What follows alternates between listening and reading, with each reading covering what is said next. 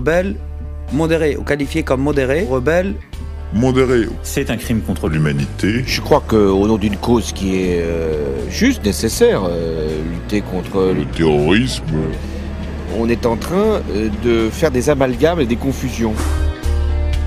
Alors je vais faire ce que je peux sur cette question qu'il est intéressant de circonscrire, hein. une question composite. On a le terrorisme, on a les crimes contre l'humanité. Déjà, rapprocher les deux, ça en dit déjà pas mal. Bon. Il est vrai que quelqu'un qui commet des crimes contre l'humanité, en général, va donner comme argument qu'il luttait contre le terrorisme. Et euh, le, euh, celui qu'on accuse de terrorisme va facilement invoquer, au procès qui lui sera fait, ou dans le camp de concentration duquel il sortira un jour, qu'il n'était évidemment pas un terroriste, mais un résistant, un, rebelle, ou comme on dit maintenant, un rebelle modéré, voyez euh, et, il sera bon. Donc il y a cette dialecte. C'est une. Moi, c'est comme ça que je le vois. Bon, c'est déjà pas mal d'arriver à. Il y a déjà des applaudissements? c'est c'est déjà pas mal d'arriver euh, à ce schéma, bon que je euh, qui, est, qui, est, assez, enfin, assez bête. Euh, moi, c'est, moi, c'est pas mon domaine de, de, prédilection. Hein. je vous le dis tout de suite, le droit international pénal et le droit international public. Enfin, toutes ces questions de droit. Euh, moi, mon domaine de prédilection, c'est quand même d'abord le droit civil. Hein. Les, problèmes de bornage, les problèmes de propriété, de murs mitoyens, les choses comme ça. Mais j'ai été amené à m'intéresser à ça par le biais de la lecture de Carl Schmitt et puis aussi par, un, autre intérêt que j'ai à côté du droit, qui est l'histoire. Mais regardez, euh, dans l'histoire, la Seconde Guerre mondiale, c'est exactement ça. Hein. Vous avez des populations qui, à l'Est, par exemple, dans les territoires de l'Est, en 42-43, sont appelées au soulèvement par Staline, à la résistance, et celui d'ailleurs qui ne résiste pas, par les agents staliniens, il va être exécuté ou torturé ou, il va avoir des problèmes aussi quand les soviétiques vont arriver. Donc la Seconde Guerre mondiale, c'est vraiment une guerre euh, qui est basée sur cette dialectique-là entre, euh, pour un camp, terroriste euh, lutte contre le terrorisme, et pour un autre, lui, eux, prétendent être le bien, donc c'est positif, hein, lutter contre le terrorisme, c'est négatif, le terrorisme, et la version négative, c'est le crime contre l'humanité et le, la résistance. Vous voyez, bon, moi c'est un schéma euh, qui a pour euh, lui, je sais pas, enfin, le mérite de, de, permettre d'appréhender certaines euh, données de l'actualité avec un peu plus de, sérénité, quoi. Euh, lorsque la même personne, quand elle est en train de commettre des actes en Syrie, elle est appelée un rebelle modéré par le gouvernement français, parce qu'elle lutte contre le régime de Bachar el-Assad que l'on accuse de crimes contre l'humanité. Cette même personne, quand elle revient en France, alors même qu'elle a encore rien fait, elle est accusée de terrorisme et on lui reproche sans, honte quoi d'être revenu. Et là, elle est, on lutte contre le terrorisme. Voyez Donc, il y a des questions de, de lieu, de territoire. Il y a des questions de temps aussi, ça dépend qui est au pouvoir. Et euh, il y a comme ça des successions, c'est-à-dire euh, vous avez sur évidemment sur la dans le monde une pluralité de gouvernements, et puis euh, euh, vous avez des, gouvernements qui un jour sont considérés comme euh, étant des, des, partenaires de la lutte contre le terrorisme, et puis d'autres fois, l'Irak par exemple, ou même la Libye. Ils sont des partenaires de la lutte contre le terrorisme au niveau mondial, des amis des Français, des Américains et des Anglais, je dirais plutôt des Américains et des, et des Britanniques. Et puis un jour, ben, leur étoile décline et ils deviennent euh, des régimes euh, tyranniques. Donc, on va pas, on pourra peut-être, on va pas refaire euh, les bases du droit international, mais si un petit peu, l'idée, c'est d'arriver à remettre un peu les idées en place au, sujet du, droit international. Voilà la situation. Alors je vous disais, moi c'est pas ma spécialité, je m'en occupe parce que bon, euh, d'abord par mon activité de, donc de recherche et d'avocat, ce que je trouve absolument ahurissant et assez déplorable, c'est que il n'y a pas, il y a quasiment personne qui s'intéresse à, enfin, chez les juristes, hein, il y, a, un discours qui n'est qui n'est pas, qui n'est pas tenu, qui n'est pas défendu hein, chez les juristes. Ce n'est pas à l'ONU, dans les grandes conférences internationales où vous avez des sommités du droit, ce n'est pas non plus dans les universités, à ma connaissance. Euh, c'est pas plus au sein des conseils autour des gouvernements euh, que l'on remet en cause euh, l'ordre établi, l'ordre actuel du droit international. Mais moi, c'est mon, optique. Je pense qu'il s'agit de remettre en cause cette situation telle que je l'analyse. Mais le seul fait de présenter les choses comme ça, je pense que c'est déjà une critique. C'est une critique qu'on entend souvent. Par exemple, même Bachar el-Assad avait dit euh, vous les appelez des terroristes euh, quand ça vous arrange, et puis quand, ils travaillent pour vous, vous les appelez des rebelles modérés, mais ce sont les mêmes actes. Bon. Alors, autour de ce schéma, euh, je vais me livrer à une série de remarques.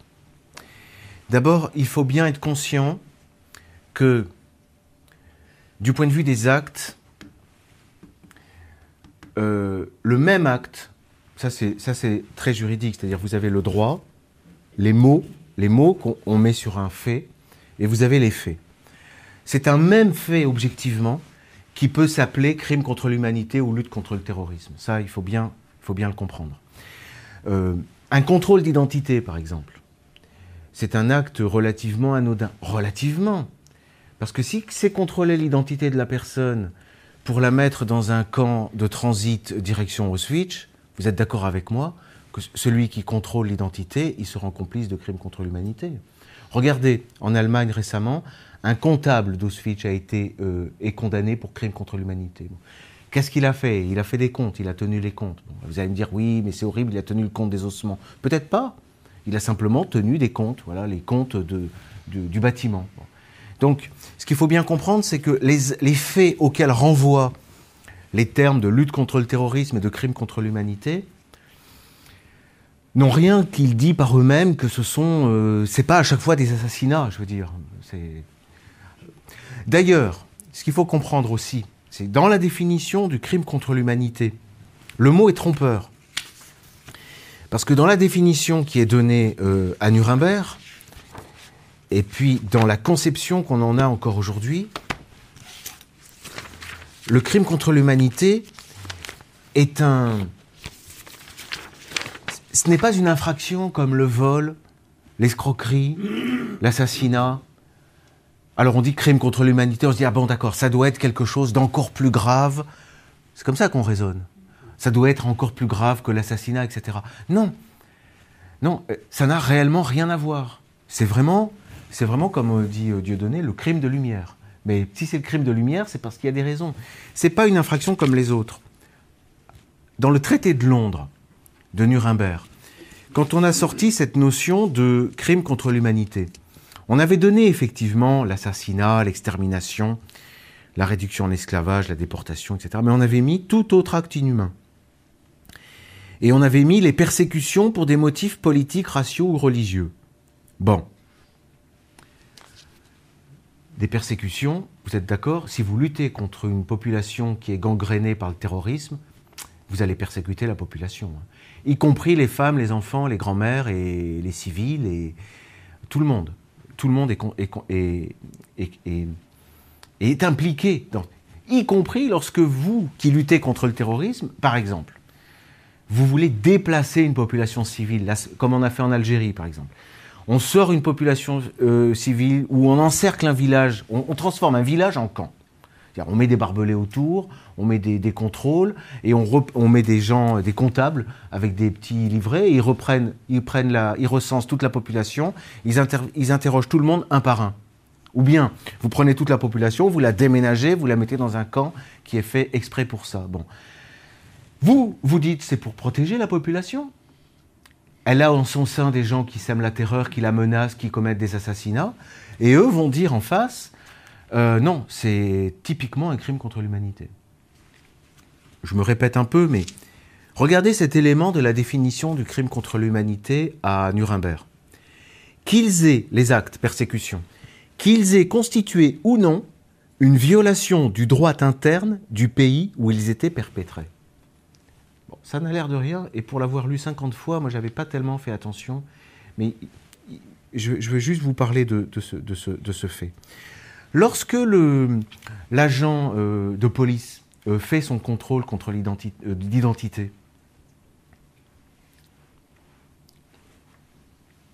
il obéit.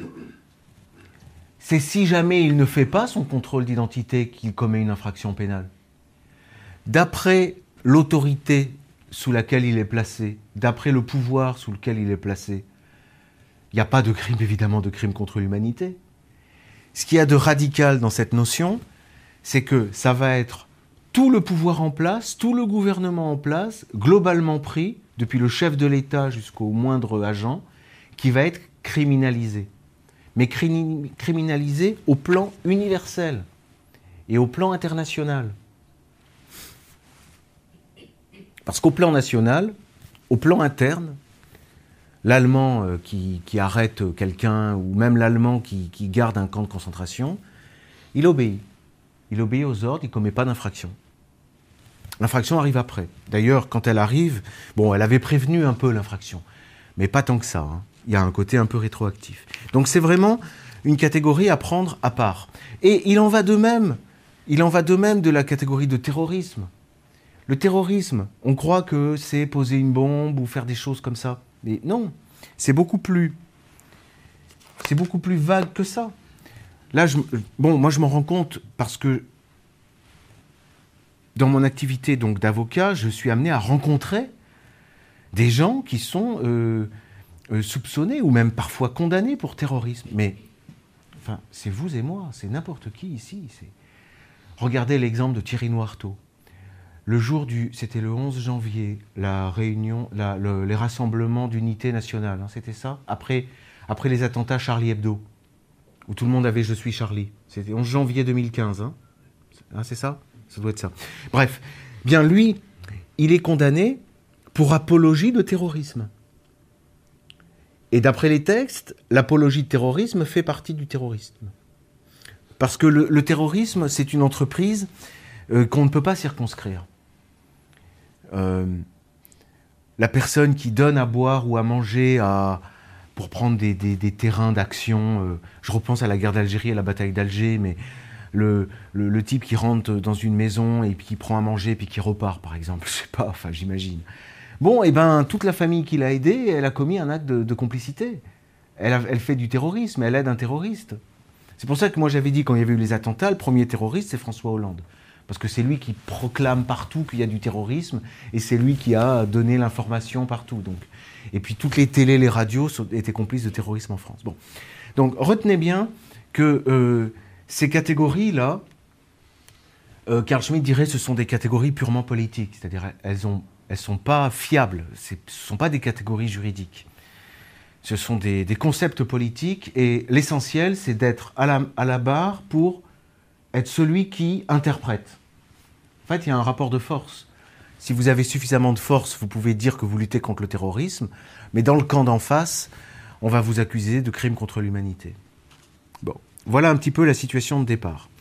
Et dans ce genre de, contexte, les tribunaux, puisque dans le titre euh, j'ai ajouté tribunal de l'histoire, au passage, avec ce système-là, vous avez pour le terroriste un mécanisme de Parfois, pas toujours. Mais il peut y avoir un mécanisme de juridiction, mais ce sont des juridictions politiques. Hein. Au nom de la lutte contre le terrorisme, il y a des tribunaux qui vont, euh, comme ça, condamner des actes de résistance, enfin, en tout cas des actes politiques.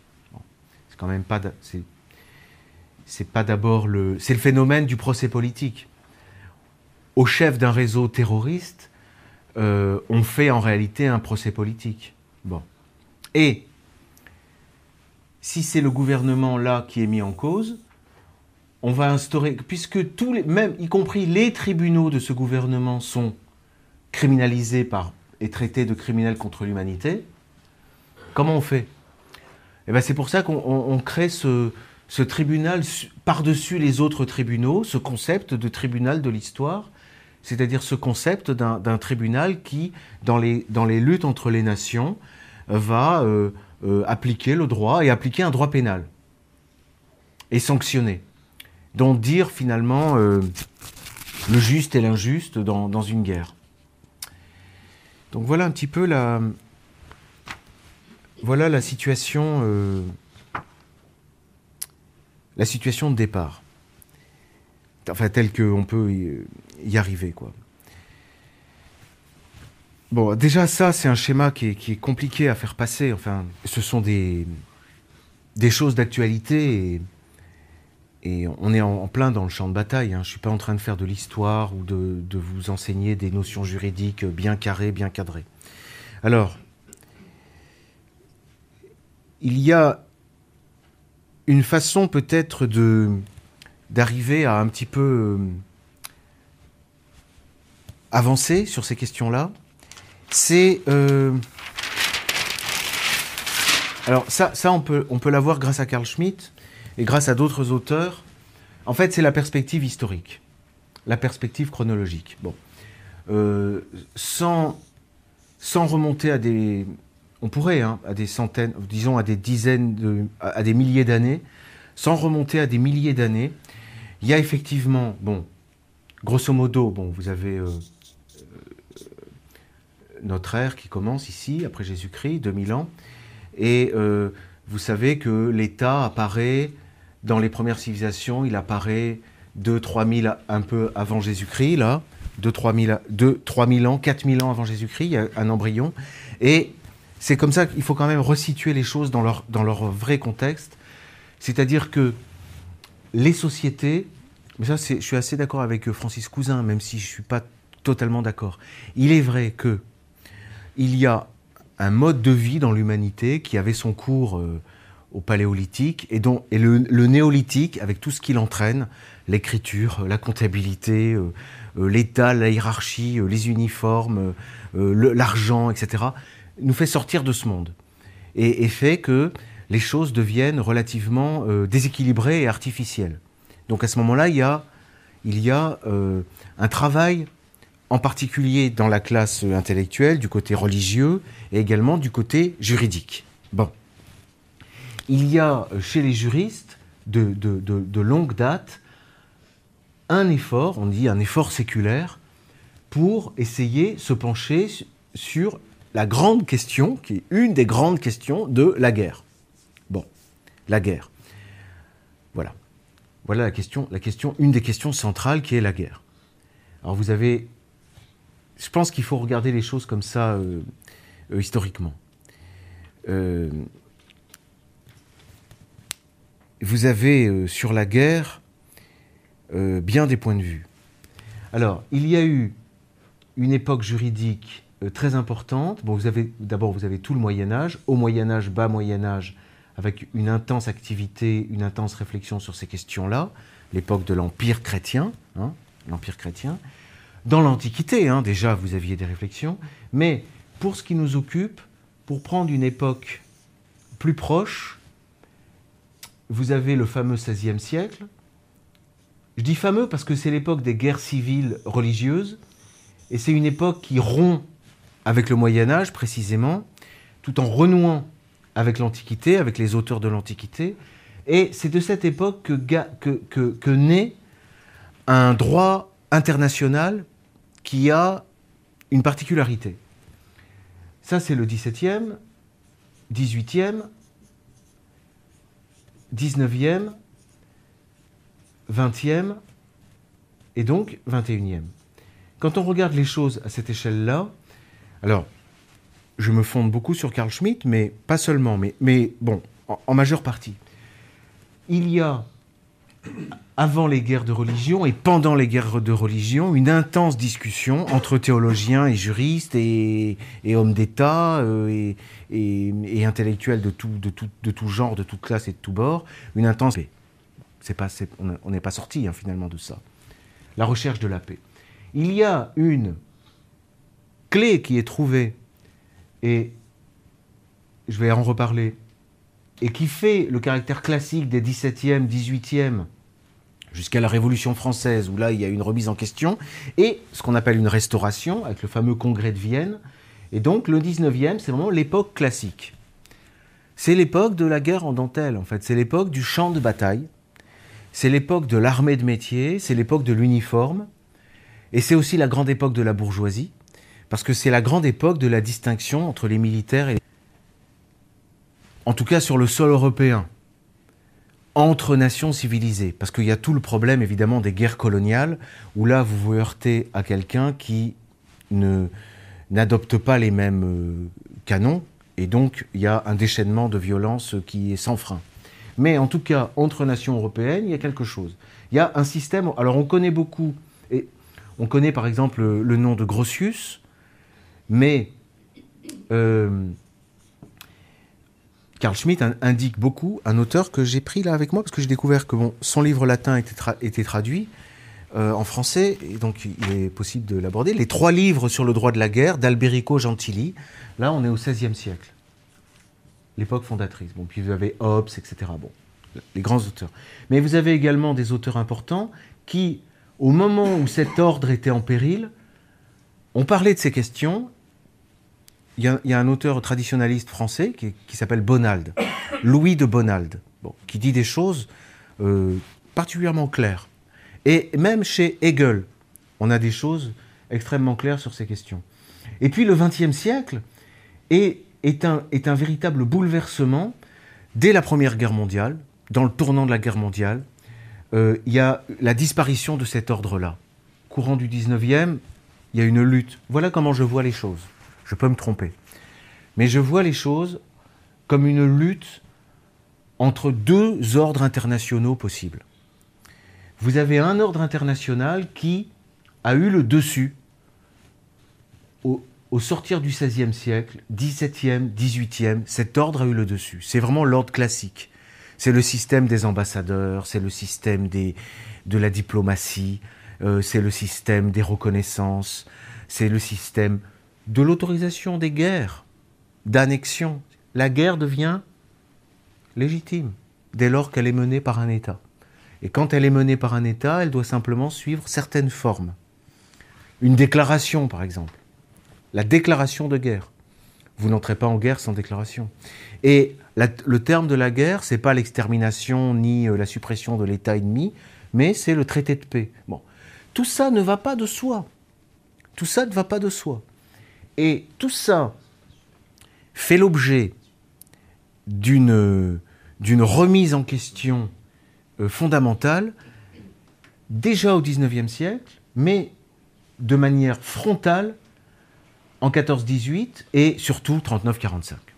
Nuremberg, c'est vraiment le, le point d'orgue. Par exemple, pour vous donner deux exemples, après 14-18, il y a le pacte Briand-Kellogg. Le pacte Briand-Kellogg, c'est tout simplement la prohibition des guerres. On se met d'accord désormais pour régler nos litiges de manière juridique. On ira devant un tribunal. On n'a plus à, à régler les choses par les armes. Ou alors, on a déjà ce système un peu de l'ONU, c'est-à-dire qu'il y a un organisme international qui va autoriser des sanctions, qui ne sont pas des guerres. Donc, en fait, le but, c'est la paix mondiale, effectivement, grâce à la mise hors la loi de la guerre. Bon. Euh, J'essaie de schématiser, mais moi, je pense que ce, système-là est effectivement le système qu'on nous propose donc on nous impose, je dirais plutôt, mais on l'impose d'abord dans les esprits, à la place du système du droit interétatique et du droit international. Et on nous, on nous le l'impose. Moi, je me suis, mais ça fait très longtemps ça que je, remarque que les gens euh, ont des facilités à croire que nous allons atteindre la paix mondiale. Mais vraiment, euh, Hiroshima, par exemple, euh, ce n'est pas grave au regard de l'enjeu qui est la paix du monde. Rayer l'Irak de la carte, c'est rien, parce que je ne sais pas si certains d'entre vous peuvent se souvenir du battage qu'il y avait contre euh, Saddam Hussein, mais il était vraiment l'ultime rempart de la paix du monde. C'est-à-dire, après lui, ce serait le paradis. Donc, j'emploie un terme religieux, mais ce n'est pas par hasard. C'est parce qu'effectivement, il y a des théologies millénaristes qui euh, dictent leurs lois au niveau international en réalité, c'est ça, et du point de vue du droit les gens ont des facilités à croire qu'il va y avoir une paix éternelle. C'est peut-être qu'ils en ont besoin. Ils sont beaucoup plus horrifiés et ils disent non, c'est pas possible, ce monde-là, je n'en veux pas. Lorsqu'on essaie de leur vendre, un monde où vous aurez des conflits, vous aurez des conflits, du sang, des larmes et des guerres pour l'éternité, enfin au moins jusqu'à la fin des temps, mais où ces conflits seront réglés et où on s'entendra au moins sur certaines limites. La première des limites, c'est que pour faire la guerre, il faut être en uniforme déjà, et le faire pour un État. on ne fait pas la guerre en civil, on ne fait pas non plus la guerre aux civils, et les civils ne font pas la guerre aux uniformes. voyez? Mais dès lors qu'un homme revêt un uniforme, il est sous le commandement d'un gouvernement, et il se rendrait coupable en désobéissant. Ça, c'est l'ordre euh, que je vois s'opposer à, cet ordre-là que je vous décrivais d'une dialectique que moi j'estime euh, absolument infernale. Euh, rendez-vous compte que le, soldat, sur un terrain, pour prendre le terrain syrien, mais on peut prendre beaucoup, de terrains, hein. on peut même prendre le cas du soldat israélien. Le, le soldat israélien, il est ici, il a des ordres qui lui viennent, il sait qu'au plan international, on peut juger, le juger, lui, parce qu'il a un devoir de désobéissance. Tout soldat de nos jours, et ça c'est depuis Nuremberg, ça, Maurice Bardèche l'avait très bien vu, on est en train de faire quelque chose de grave avec, euh, avec le devoir d'obéissance. Moi j'ai ressorti cette petite citation là. C'est Henri Housset qui disait Quand un soldat commence à se demander où est son devoir, il est bien prêt de n'écouter plus que son intérêt. Bon. Il ne faut pas oublier que la discipline et l'obéissance aux ordres, elle n'est pas là pour faire du mal aux populations civiles.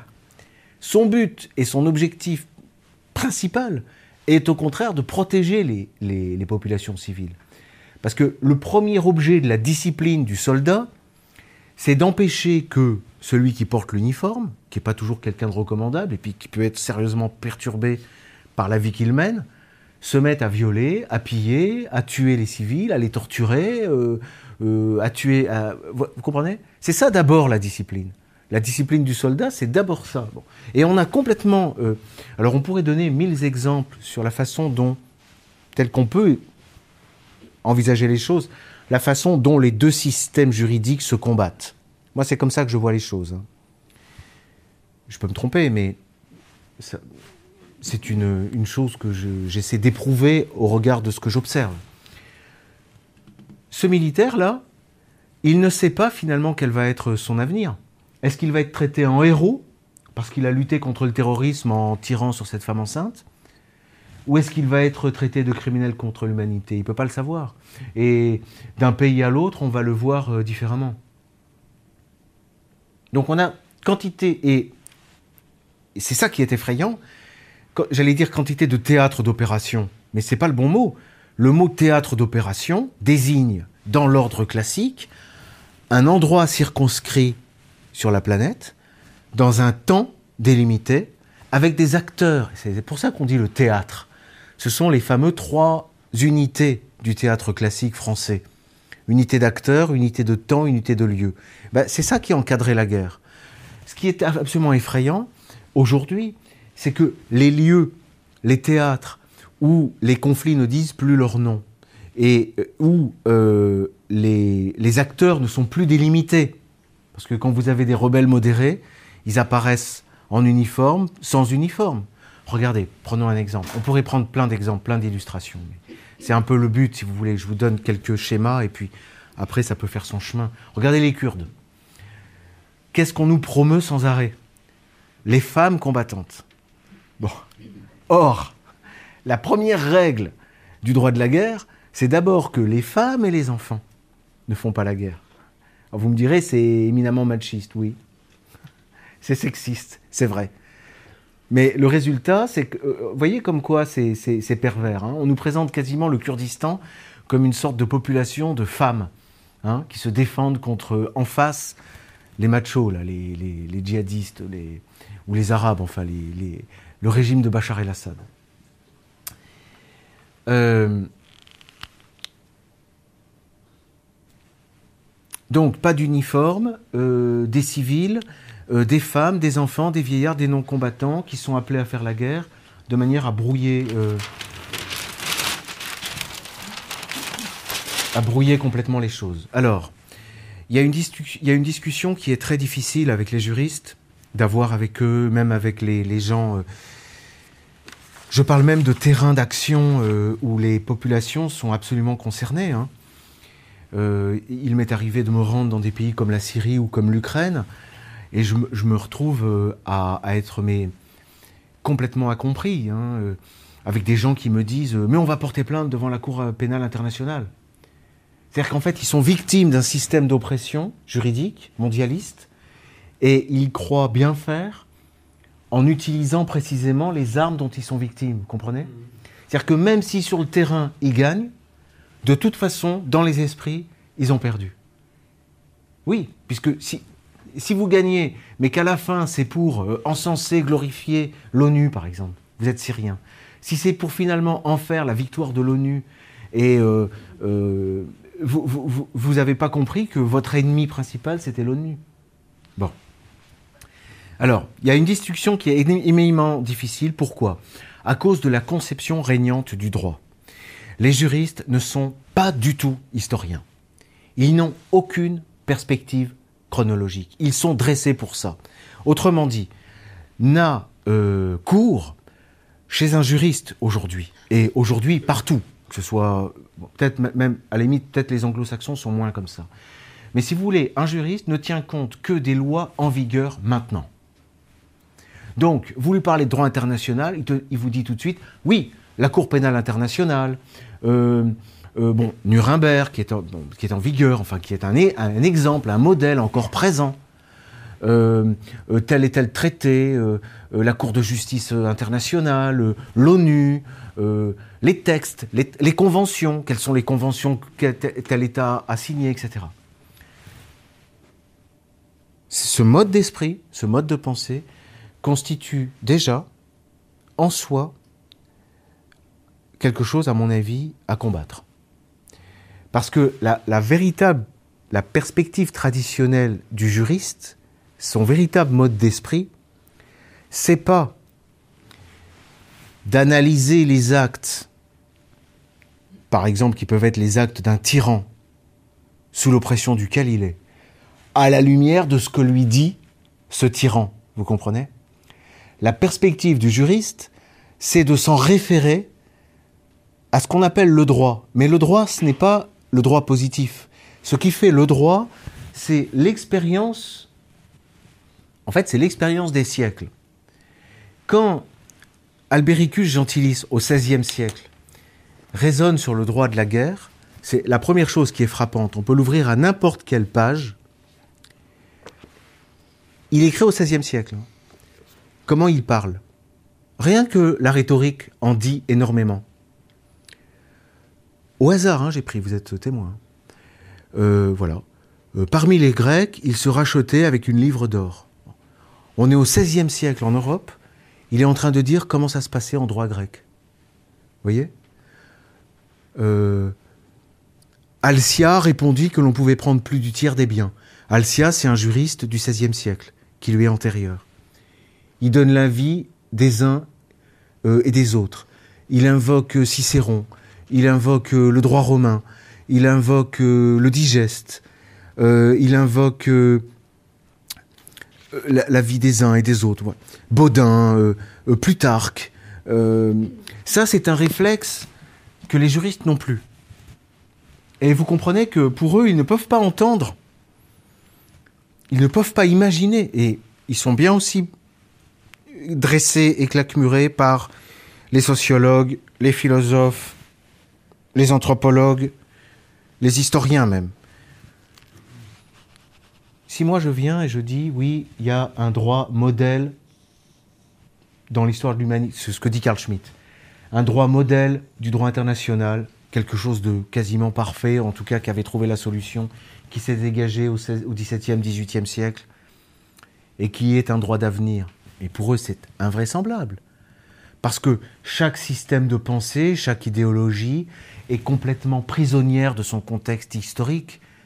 Hein et là, un marxisme mal compris et tout, tout préarmé pour appuyer le dire, oui, oui, il y avait des conditions économiques qui, dans lesquelles sont complètement desquelles sont complètement prisonnières ce système juridique, et il est inimaginable, étant donné que le système économique du XVIIe n'est plus du tout le système économique du XXIe, de venir nous parler du droit au XVIIe siècle. Donc ça aussi, là aussi, je vois deux perspectives de pensée. Euh, et nous sommes prisonniers de l'une de ces perspectives, qui est une perspective positiviste. Ça fait partie euh, de, de la façon de, de faire. Alors, sur les, je prendrai tout à l'heure, euh, je prendrai tout à l'heure euh, deux extraits, euh, ou bien je les prends maintenant, de de Bonald et de Hegel. Alors, prenons Hegel par exemple. Hegel, il est contemporain de la Révolution française, hein, mais en fait, comme Bonald, il travaille à la restauration, pas seulement au plan français, mais également la restauration au plan interétatique, c'est-à-dire au plan international, et pour l'époque c'est le plan mondial. La restauration au plan mondial d'un ordre. Quand on parle tout le temps de nouvel ordre mondial, c'est pas nouveau hein, la question du nouvel ordre mondial. Alors voilà ce qu'il dit du droit international. C'est particulièrement clair. Non, mais je le trouve. Je le trouve pas. Mais je trouve un passage que j'ai marqué. Par exemple, je suis pas obligé tout vous dire, mais non, il y a un moment, il disait euh, le principe du, droit de la guerre, le principe du droit international, c'est que la guerre est l'affaire de l'État. Donc, il n'y a que l'État qui peut faire la guerre à l'État. Bon.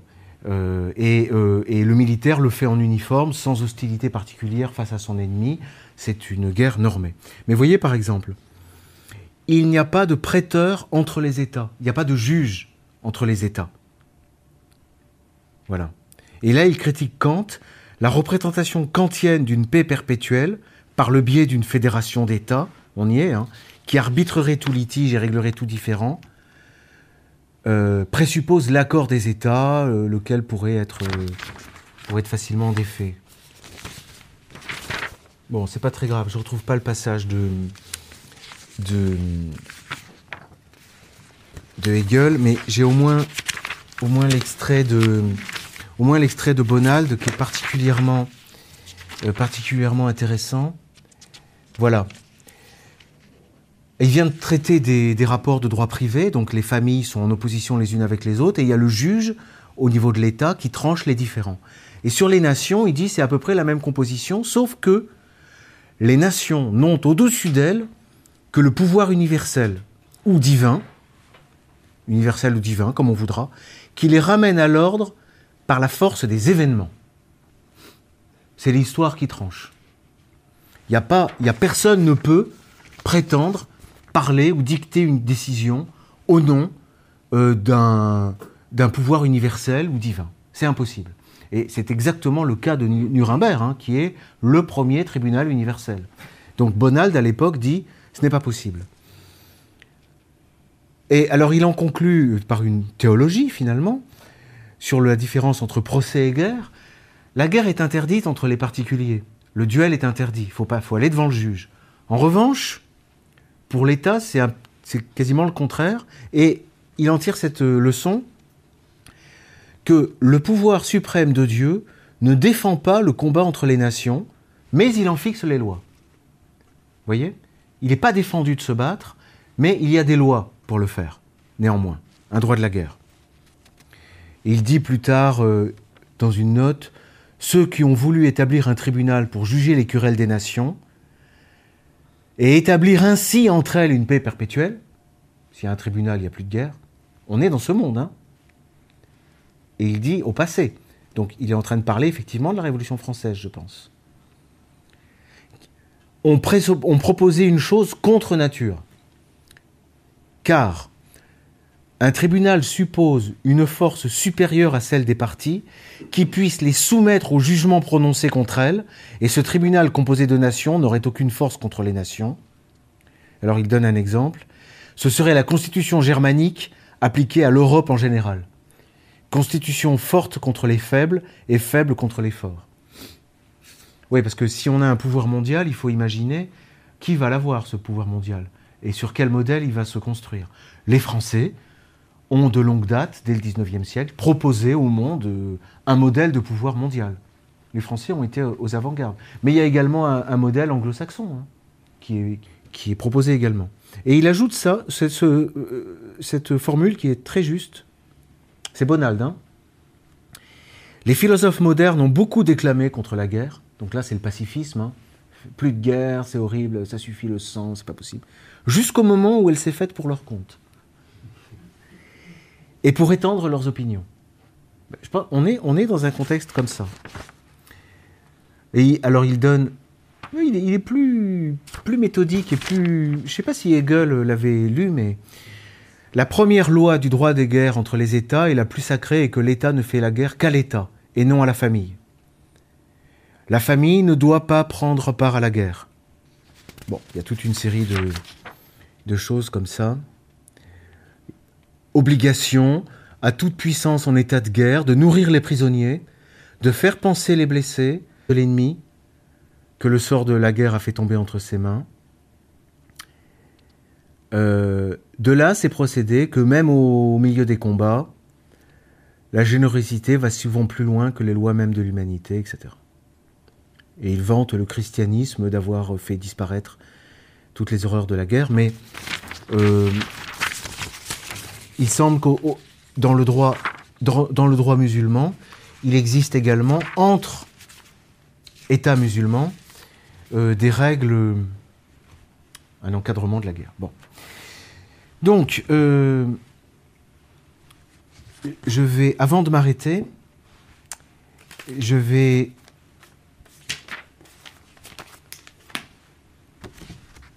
que l'heure tourne et vous êtes peut-être déjà bien, bien assommé, je vais me contenter d'une série de petites remarques qui sont autant de pistes. D'abord, au milieu de tous ces tâtonnements, et je suis bien conscient que ce n'est pas la première fois que je fais une conférence sur ces questions, peut-être sera-t-elle plus claire que les précédentes, mais j'ai tenu pas mal de conférences qui étaient, je crois, assez obscures. Mais c'est pas grave c'est pas grave. Il y a peut-être au moins. Enfin bon, c'est pas grave. Première clé, il y a une chose que je crois qui est importante. Bon, il faut partir du point de vue que nous sommes, avec le droit de la guerre et le droit international, devant ce qu'on pourrait appeler des ordres juridiques qui servent à la justification. Il faut partir de l'idée que des conflits, des morts et de la violence, comme disait Schmitt, peut-être que ça disparaîtra un jour, pour l'instant, c'est là. Déjà, voyons avec ce qu'on a l'être humain n'est pas si mauvais. Quand il commet des atrocités et qu'il est conscient de ce qu'il fait, il a besoin de se justifier. Toujours. Donc l'ordre international, il a d'abord ce côté-là de justification politique. Or, moi je pense que On a donc un rapport entre la guerre et le droit qui est a priori indéracinable. Donc il y a la question du juste sur la guerre. La guerre juste. On ne peut pas s'en passer. C'est une vieille question. C'est la question de la guerre juste. Simplement, il y a deux critères de justice qu'on peut distinguer. Et ça, je l'ai déjà dit, et ça se retrouve y compris dans les questions de politique euh, interne, quand Alain Soral est poursuivi, quand euh, euh, Forisson est poursuivi, dans la façon dont... quand, quand, un dessinateur est poursuivi, il est condamné pour une caricature, et un autre, au contraire, toute la nation se soulève pour le protéger. C'est parce qu'il y a deux modes de justification. Il y en a un qui est plus humain, plus facile que d'autres, c'est la justification selon les fins. On juge des fins, on juge des buts. Et là, on peut le dire tout de suite. Si ton but, c'est la paix éternelle, ton but est vraiment extraordinaire. Tu auras tous les droits avec un but pareil. Si ton but, ce n'est pas... C'est la guerre pour la guerre, par exemple, tu aimes la guerre. Bon, là, c'est condamnable. La fin est mauvaise. Si, si ton but, c'est d'annexer un territoire, c'est condamnable. Mais si ton but, c'est de sauver la population qui est opprimée, alors tu peux tout. Il faut bien distinguer. Et ça, j'ai trouvé ça, figurez-vous, chez un auteur recommandable, chez Gandhi. Lui, il était sur cette idée, la fin ne justifie pas les moyens. Mais il constatait que malheureusement, c'est le cas. Nous sommes dans un monde où la fin justifie les moyens. Et la force, justement, du système juridique euh, qui a germé au XVIe siècle, ce système qui est en, plus qu'en perte de... Il n'est pas complètement mort, justement. Le système traditionnel, le système classique du droit international, il avait décidé d'en finir avec les fins, au moins au point de vue religieux. À, force de guerre religieuse, à force de guerre civile, à force de guerre de religion, on avait fini par dire nous n'avons plus égard aux fins religieuses. C'est nous jugeons de la guerre, nous jugeons de la justice du caractère juste ou injuste de votre guerre uniquement sur la façon dont vous la menez. Pour Carl Schmitt, d'après Carl Schmitt, c'est pour ça qu'il faut étudier des gens comme Albéricus Gentilis, parce que d'après lui, plus que chez Grotius, c'est là qu'on a le fondement de ce, de ce droit international. Chez des gens comme ça, ça veut dire c'est fini la question, les discussions sur les causes, parce qu'on s'en sort jamais chacun a toujours la prétention que sa fin, sa cause, elle est plus juste que la vôtre. Donc on se concentre uniquement sur les moyens. Donc ça c'est une clé. Mais il y a une lutte entre les deux. Voilà. Et c'est pour ça que vous comprenez que, comme je vous le disais tout à l'heure, les mêmes comportements, que ce soit euh, un chef d'État qui fait un contrôle qui ordonne un contrôle d'identité, le même comportement va être jugé différemment selon la fin. Dans les deux cas, il y a un maintien immédiat de l'ordre public. Mais si vous êtes dans l'ordre des fins, ça ne va pas suffire. Pourquoi vous voulez maintenir l'ordre public? Pour perpétuer votre tyrannie? Non, alors c'est injuste. Comprenez? Euh, Donc ça, c'est un, un, critère important. Et dans l'ordre euh, traditionnel, effectivement, euh, si vous, par exemple, si vous, ne, si vous épargnez les prisonniers, alors vous ne commettez pas de crime de guerre. Si vous achevez les prisonniers, vous commettez un crime de guerre, c'est-à-dire vous ne menez pas la guerre selon les, moyens. Bon, ça c'est cette distinction entre les deux droits. Bon. Euh, donc, trois petites remarques pour finir. Parce que vous avez vu que j'ai raisonné un petit peu en termes, enfin beaucoup, en termes d'opposition entre deux ordres. J'essaie de clarifier les choses. Parce que les, notions juridiques ont besoin de l'être. Il y aurait des choses encore à dire sur la notion de terrorisme et le fait qu'elle est une notion complètement brouillonne. Le terroriste et le rebelle, en fait, c'est la même, exactement le même phénomène. C'est la même notion. Et il est ni militaire ni civil. Il est entre les deux. Il est ni criminel ni héros. Il est toujours entre les deux. Pareil pour le soi-disant criminel contre l'humanité. Quelques petites remarques.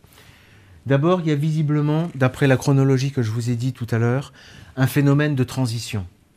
Il est certain qu'au Moyen Âge, on a dû avoir la tentative pour instaurer un ordre des fins. Le but du pape et le but de l'empereur, c'était la paix éternelle. Chronologiquement, depuis le XVIe siècle jusqu'au XXe siècle, on était dans l'ordre des moyens. C'était le droit de la guerre, c'était le droit international classique. le XXe siècle a été un basculement et on est actuellement entré, depuis 1945, des deux pieds, dans un ordre international qui est fonction des fins. Mais il y a quand même, il y a quand même un phénomène de, euh, c'est brouillon, vous voyez? La réalité est, brouillée, d'autant que il y a une dynamique de lutte idéologique entre les, partis comme ça, du point de vue intellectuel, hein, mais aussi sur le terrain. Mais beaucoup dans les, dans les discussions et dans, l'argumentation, euh, tout, tout est fait pour que ça ne soit pas clarifié, pour que le, juriste ne puisse pas euh, comprendre ce qui se passe.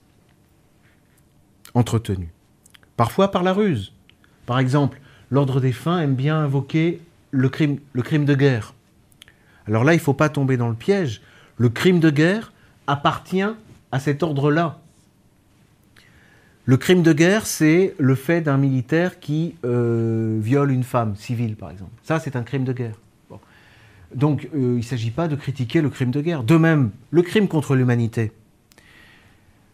Tout le monde est d'accord, en fait, pour, pour dire que c'est quelque chose d'atroce. Se retourner contre les populations civiles pour les persécuter ou les exterminer, jamais personne n'a dit que ça devait être la règle d'or. Hein. Jamais personne. Et c'est plutôt ceux qui, se, qui défendent les fins qui se livrent à des exterminations. Hiroshima, c'est une extermination. Dresde aussi. Je parlais même une fois, on coupera ça, mais à la sortie d'un tribunal, je parlais avec un, quelqu'un qui m'a dit qu'il était juif. Bon, et je le vois souvent. Et je lui ai dit non mais attendez, euh, finalement, bon, les, chambres à gaz. Si vous aviez des chambres à gaz à disposition, vous, et que vous, euh, et que vous teniez sous la main, mettons, une dizaine de nazis, qu'est-ce que vous en feriez? Il m'a dit, bah, ah, avec plaisir, je les mettrai dans la chambre à gaz. Donc j'ai dit, voyez, donc c'est pas le moyen, c'est pas la chambre à gaz qui vous gêne, c'est simplement euh, la fin. C'est le fait que si c'est des nazis qu'on met dans la chambre à gaz, ça va. Mais quand c'est des juifs, ça va pas. On en est exactement là. Hein. Je pense qu'aujourd'hui, plus on parle de Shoah, moi, plus ça me terrifie sur l'avenir. Parce qu'en réalité, on est tout à fait capable de mettre des populations entières civiles euh, dans les chambres à gaz. Ça pourra arriver pour ça. Euh, une dernière remarque aussi, il il faut pas non plus être euh, se radicaliser. Hein. Je ne suis pas radicalisé. Euh, dans l'ordre international du droit de la guerre, l'ordre classique, vous avez effectivement le cœur, c'est la guerre est une opération d'État à État, c'est le centre du système, mais à la marge, vous avez évidemment des phénomènes de, rébellion, vous avez des, phénomènes de maintien de l'ordre qui sont en fait des phénomènes de, lutte contre un, ennemi politique que l'on ne veut pas reconnaître. Et d'ailleurs, il y a des phases de transition. Un État peut naître. C'est le phénomène de la reconnaissance et du gouvernement provisoire, etc., avec le, jeu des, tiers. Il ne s'agit pas de nier ça, mais simplement le terrorisme et le crime contre l'humanité, dans le système traditionnel, sont constamment en ligne de mire pour être marginalisés. Et ce qui est promu au cœur, c'est une guerre limitée. Alors que dans l'autre système, c'est le contraire. Au cœur, ce qui est promu, c'est la révolte. C'est l'insurrection. Et, c'est également au cœur, ce qui est promu, la lutte contre le terrorisme. On en fait on fait de ces concepts les concepts centraux. Et euh, les guerres dans les formes, la reconnaissance d'un État, le gouvernement provisoire, c'est utilisé à la marge, et c'est même souvent utilisé pour envenimer la situation. Donc moi, de mon point de vue, c'est là qu'on est, euh, sur... euh, moi, je, prends parti comme juriste, et je pense qu'effectivement, on a ici un ordre qui est rationnel, et j'estime juste et humain. Et en face, ce monde de Nuremberg, ce monde de, de, la Syrie aujourd'hui, enfin je veux dire la Syrie victime de cette agression, c'est un monde euh, irrationnel et inhumain euh, qui, qui, ne, qui ne tiendra jamais d'autres promesses que celles qu'il fait aujourd'hui, c'est-à-dire euh, le chaos.